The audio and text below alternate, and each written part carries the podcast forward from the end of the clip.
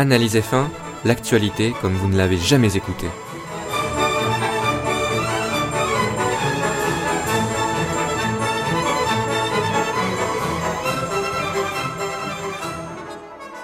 Salut à toutes et à tous, c'est Julien et je vous souhaite la bienvenue une nouvelle fois dans Analyse F1 et plus précisément dans ce qu'il ne fallait pas manquer en Chine en 2016. Aujourd'hui, eh bien, je vais vous, euh, vous raconter les éléments qui m'ont le plus marqué, ou en tout cas euh, qui ont fait partie des éléments qui m'ont le plus marqué euh, durant cette course. Ceux que j'ai sélectionnés, j'en ai sélectionné 5 un peu comme à chaque fois. N'hésitez pas hein, si vous en voyez d'autres, et Dieu sait qu'il y en a eu d'autres pendant ce Grand Prix à me les mentionner sur Twitter ou sur euh, Facebook, sur la page de l'émission. Alors tout d'abord, j'aimerais souligner les remontées énormes qu'ont effectué certains pilotes. Alors tout d'abord Hamilton, Hamilton est parti dernier de cette course, il a fait le choix de partir de la grille de départ et non de la voie des afin d'avoir plus de chances de doubler euh, le plus de monde possible au premier tour.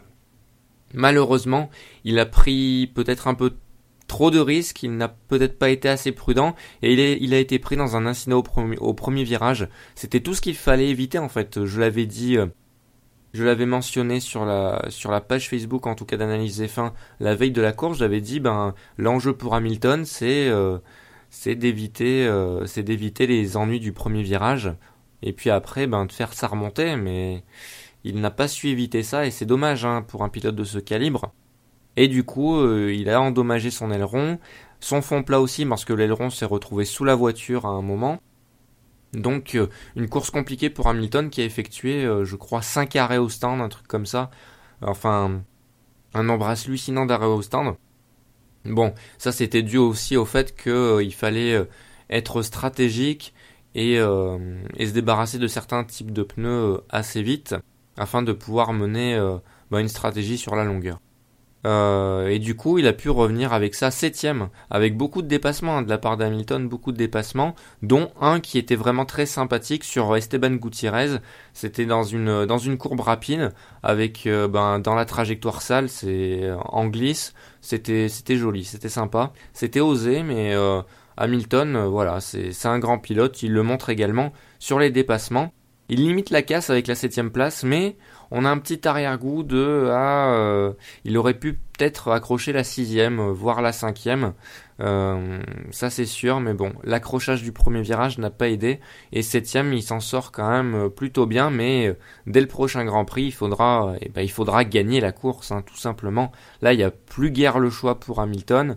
Il faudra gagner la course ou finir bien devant Rosberg.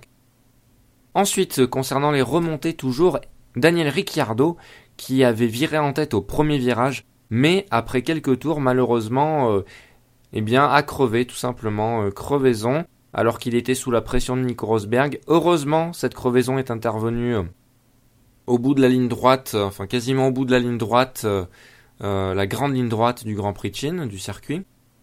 Et du coup, c'était pas loin de, de la voie des stands, donc il a pu s'arrêter vite.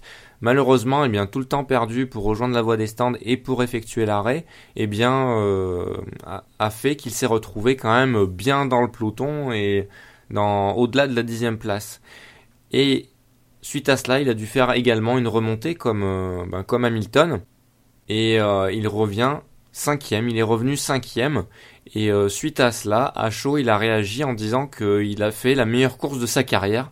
Donc ça veut dire qu'il était vraiment, euh, vraiment à bloc pendant la course pour faire, euh, pour faire, cette remontée et euh, et pour cause également, il avait une très bonne voiture et ça, fait ça faisait peut-être un moment qu'il n'avait pas senti sa monoplace aussi performante. Et forcément, eh bien, quand on se sent bien avec une monoplace comme ça, de manière surprenante, qu'on effectue beaucoup de dépassements, même si la plupart de ceux-ci étaient peut-être très facilité par euh, le DRS. Mais euh, bon, Ricciardo, euh, ben, en parlant des dépassements, j'y reviendrai parce que c'était pas que des dépassements DRS qu'il a fait, hein, notamment. Et enfin, les Ferrari sont bien revenus également, et surtout Raikkonen. Alors les Ferrari, il faut dire qu'elles se sont accrochées dès le premier virage, avec Vettel qui, qui a malheureusement dû percuté Raikkonen qui avait fait une erreur et avait raté un peu son point de freinage au premier virage euh, et qui avait qui avait complètement bloqué ses roues et, et, était un peu en, un petit peu en travers, on va dire, et sur l'extérieur. Et ben du coup, il y a eu un quiproquo énorme et et Vettel est rentré un petit peu dans Raikkonen. Heureusement, les deux n'ont pas dû abandonner, ça aurait été la cata, mais déjà les deux, les deux qui avaient raté leur qualif en plus, hein, il faut le dire, hein, Vettel et Raikkonen. Une fois n'est pas coutume pour Vettel, hein, dire que Vettel a raté sa qualif, je crois que c'est la première fois que je dois le dire en, en je sais pas combien d'années. Raikkonen, bon, c'est pas la première fois euh, de, de ces derniers temps, mais euh, quand même les deux ont raté leur qualif, avaient le potentiel d'être euh, sur la première ligne. Et, euh, et c'est bien dommage. Et en plus, au premier virage, ils sont pris dans un incident. Et Raikkonen, suite à cela, a fait une énorme remontée. On a vu pas mal Raikkonen, Hamilton étaient parfois ensemble hein, d'ailleurs. Avec Ricciardo, c'était le, le train fou qui voulait remonter dans le top 10 euh, et plus vers le top 5 même. Donc voilà, ça a été fait. Raikkonen est revenu euh, quatrième tout de même. Donc c'est vraiment pas mal, ça montre que le rythme de la Ferrari est largement là et que Raikkonen également est, euh, est présent cette saison et euh, n'a pas tellement, euh, on va dire, à moins d'absence que l'année dernière. Enfin, il semble avoir quand même moins d'absence que l'année dernière. Donc bon, c'est plutôt sympa. Autre chose sympa hein, cette saison à noter, c'est les Red Bull. Et oui, les Red Bull, le rythme des Red Bull et leurs résultats. Hein, les résultats, Daniel Kiat a fait un podium, troisième, son, le deuxième podium de sa carrière. Bravo au jeune pilote russe, qui en veut, hein, décidément. Il en veut beaucoup, il a la niaque, on le sent dans ses yeux, il, il veut plus. Ça lui a fait plaisir de... on, a vu que ça lui a fait plaisir de contrarier Vettel, contrarier un quadruple champion du monde, de le sentir, euh, on va dire, faible pendant un instant, parce qu'on a, on a pu faire quelque chose. Et ça, c'est bien de la part de Daniel Kiat, il profite bien de la situation. Et Ricciardo qui a fait sa remontée, qui fait donc cinquième. Un très bon résultat d'ensemble pour Red Bull, qui a eu quand même, euh, qui a eu quand même pas mal, euh, pas mal de rythme pendant la course. Et en plus c'est dommage pour Kiat parce qu'il était deuxième euh, pendant un bon moment de la course, mais il n'a pas pu lutter avec avec Vettel équitablement parce que il avait un train de de pneus tendres en moins que le pilote allemand. Mais voilà, on voit, on voit par rapport à ça l'utilité d'économiser un train de super soft en qualif, hein, comme l'avait fait Vettel. Alors en qualif, souvent on se dit ben pourquoi il part aussi tard, il prend un risque? Certes, il veut économiser un train de pneus, mais bon, à quel prix hein, Si s'il y a un drapeau jaune, un drapeau rouge et qui qui peut pas faire son tour, eh bien il partira 8 9 quoi. Donc euh, dans le peloton, c'est compliqué. Mais euh, bon, Vettel euh, accepte de prendre ce risque, il l'a pris XX fois depuis sa période Red Bull, hein, souvenez-vous. Quand Red Bull était impérial, il l'a fait je ne sais plus combien de fois, il le faisait quasiment à toutes les courses.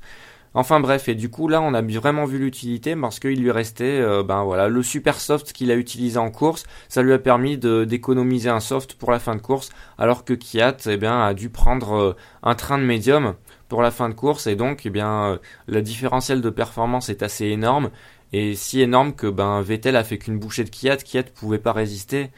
Euh, déjà la différence au niveau des pneumatiques, mais en plus, ben, le dépassement était fait à partir du moment que la zone DRS est un peu, euh, c'est pas de la triche, mais bon, c'est un peu débile la zone DRS de, du Grand Prix de Chine. J'y reviendrai tout à l'heure. Je ne, je ne vais pas spoiler ce que je vais dire tout à l'heure. Ce serait une grosse erreur. Et oui, j'en parlerai. C'est le dernier point que j'aborderai d'ailleurs, cette fameuse zone DRS. Mais voilà, ça concerne également euh, ce point-là qui m'a marqué, c'est-à-dire euh, Kiat, son podium, donc il faut en parler. Alors le rythme des Red Bull, parlons-en, c'est le plus important, je pense, euh, dans ce Laïus, puisque euh, on a vu un rythme proche des Ferrari. Hein. Et oui, relativement proche des Ferrari. Un très bon rythme de course, bien au-dessus des poursuivants, des des poursuivants. Donc pour l'avenir, c'est positif pour Red Bull. Et en plus, du côté de la marque autrichienne, eh bien, on reprend espoir. Et ça, ça fait plaisir de les voir reprendre espoir parce que ils ne se plaignent plus, pas comme l'année dernière où ils ont fait que ça du Grand Prix de Melbourne jusqu'à Abu Dhabi. Euh, et voilà, et c'est mieux de voir du positivisme que du négativisme chez, chez une écurie qui se veut une top écurie. Voilà.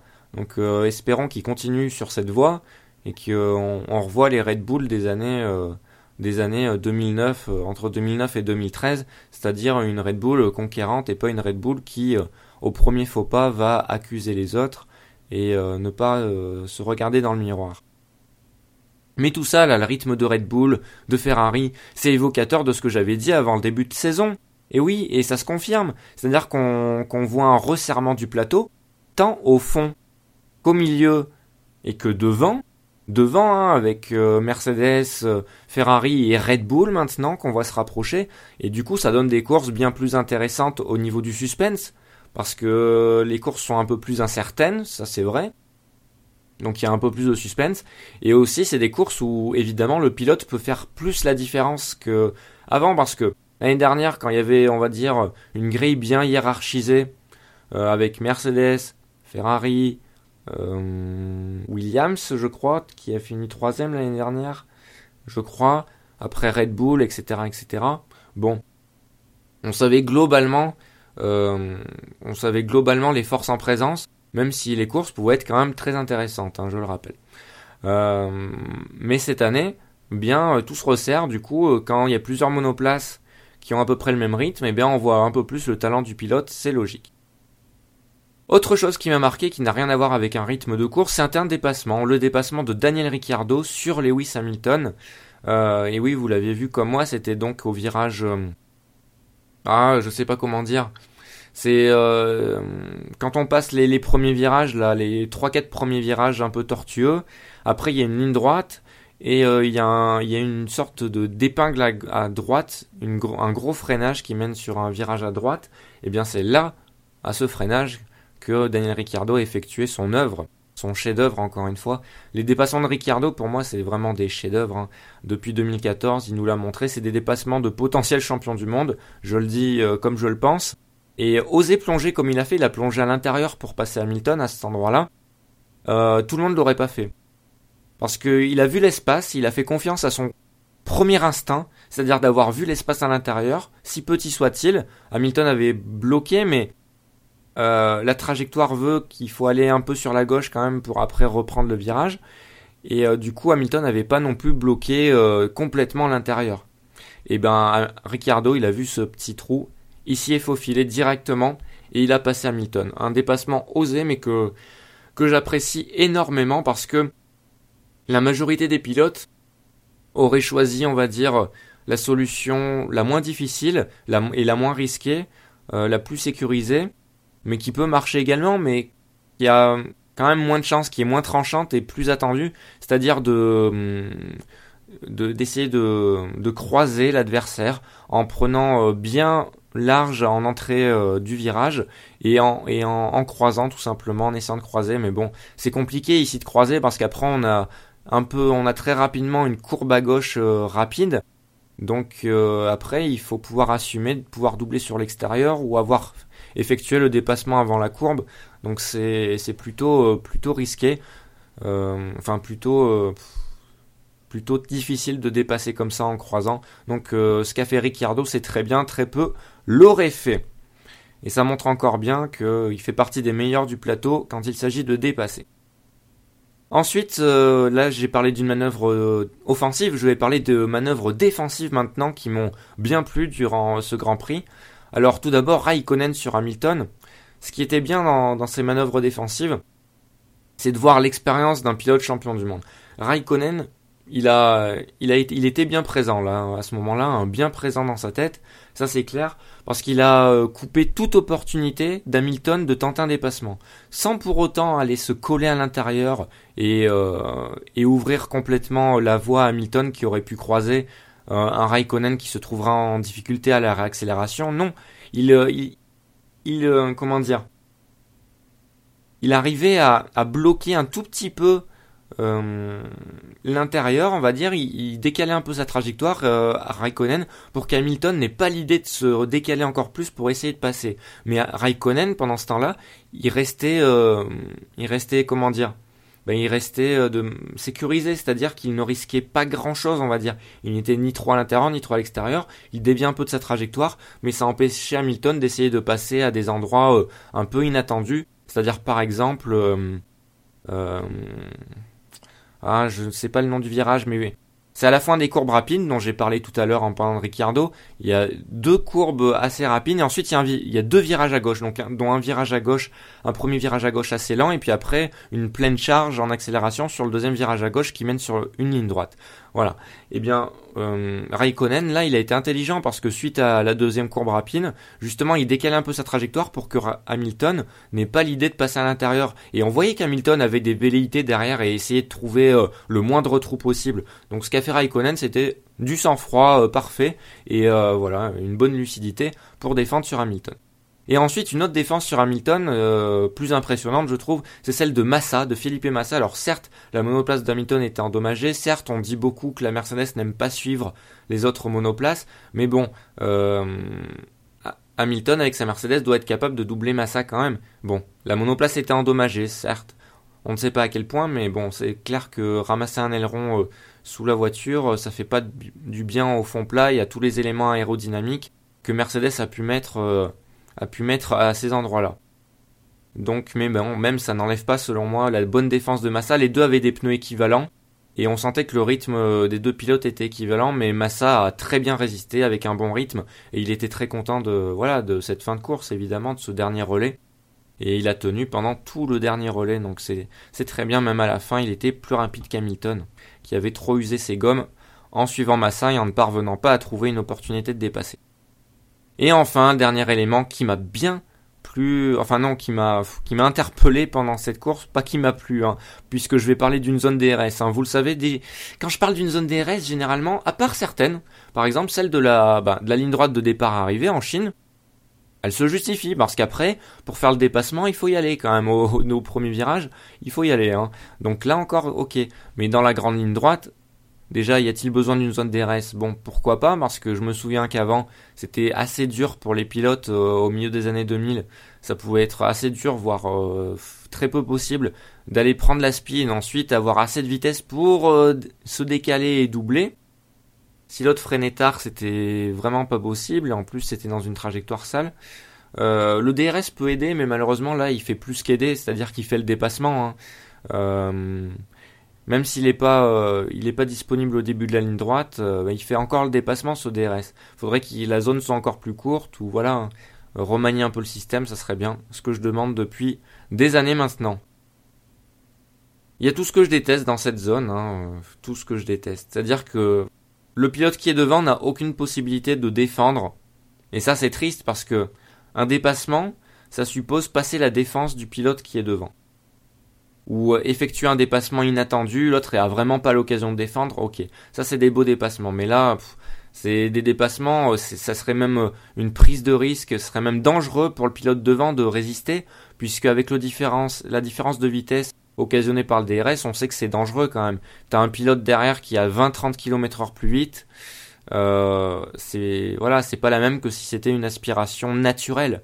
Là, c'est pas du tout naturel et forcément les, pilotes savent ce qu'ils risquent s'ils essayent de, bloquer et même ça sert à rien parce que de toute façon ils peuvent passer n'importe où.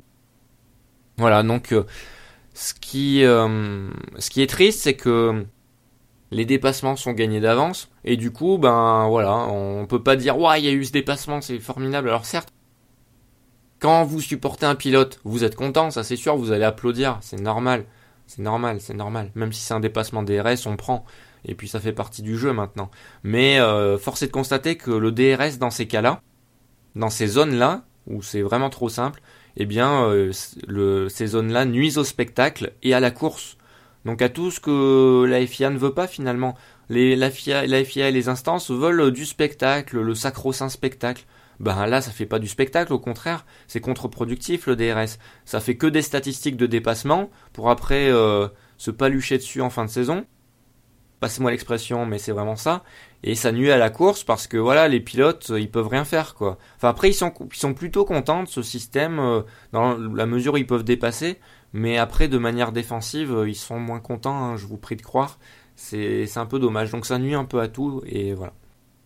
Voilà, voilà, il faudrait vraiment repenser ce système, hein, mais je, des fois c'est, dur hein, de s'exprimer à ce sujet parce que parce que finalement, il y a peu de voix qui portent euh, contre le DRS et euh, finalement, il y a assez peu de remise en question de ce système au à travers des années, et c'est assez triste quand même que voilà, ce système, on dirait qu'il est voilà, il a fait ses preuves et voilà, il est parfait, donc on ne change pas. Alors que non, il y aurait des aménagements à faire. On fait tellement d'aménagements à autre part dans la F1, pourquoi pas avec le DRS qui est quand même un élément essentiel en course aujourd'hui. Je pense qu'on est tous d'accord là-dessus, vu que ça provoque les dépassements. Alors euh, que ça aide au dépassement, ok, mais que ça les fasse, non, c'est le pilote qui doit faire la manœuvre, pas euh, un bouton, euh, un bouton sur le volant. Voilà, c'était mon petit coup de gueule. Sur ce, eh bien, je vous remercie d'avoir écouté ce podcast. Je vous donne rendez-vous au prochain. Alors, il y en aura un sur les sur la nouvelle réglementation Pirelli pour faire un petit peu un, bilan des premières courses, de ce qu'on a vu, de ce qui est positif, de ce qui l'est moins, mais je vais être quand même plutôt plutôt positif finalement parce que je suis plutôt agréablement surpris par, euh, par ce, règlement. Et euh, même s'il y a des choses à redire évidemment, hein, mais euh, on verra ça durant le podcast.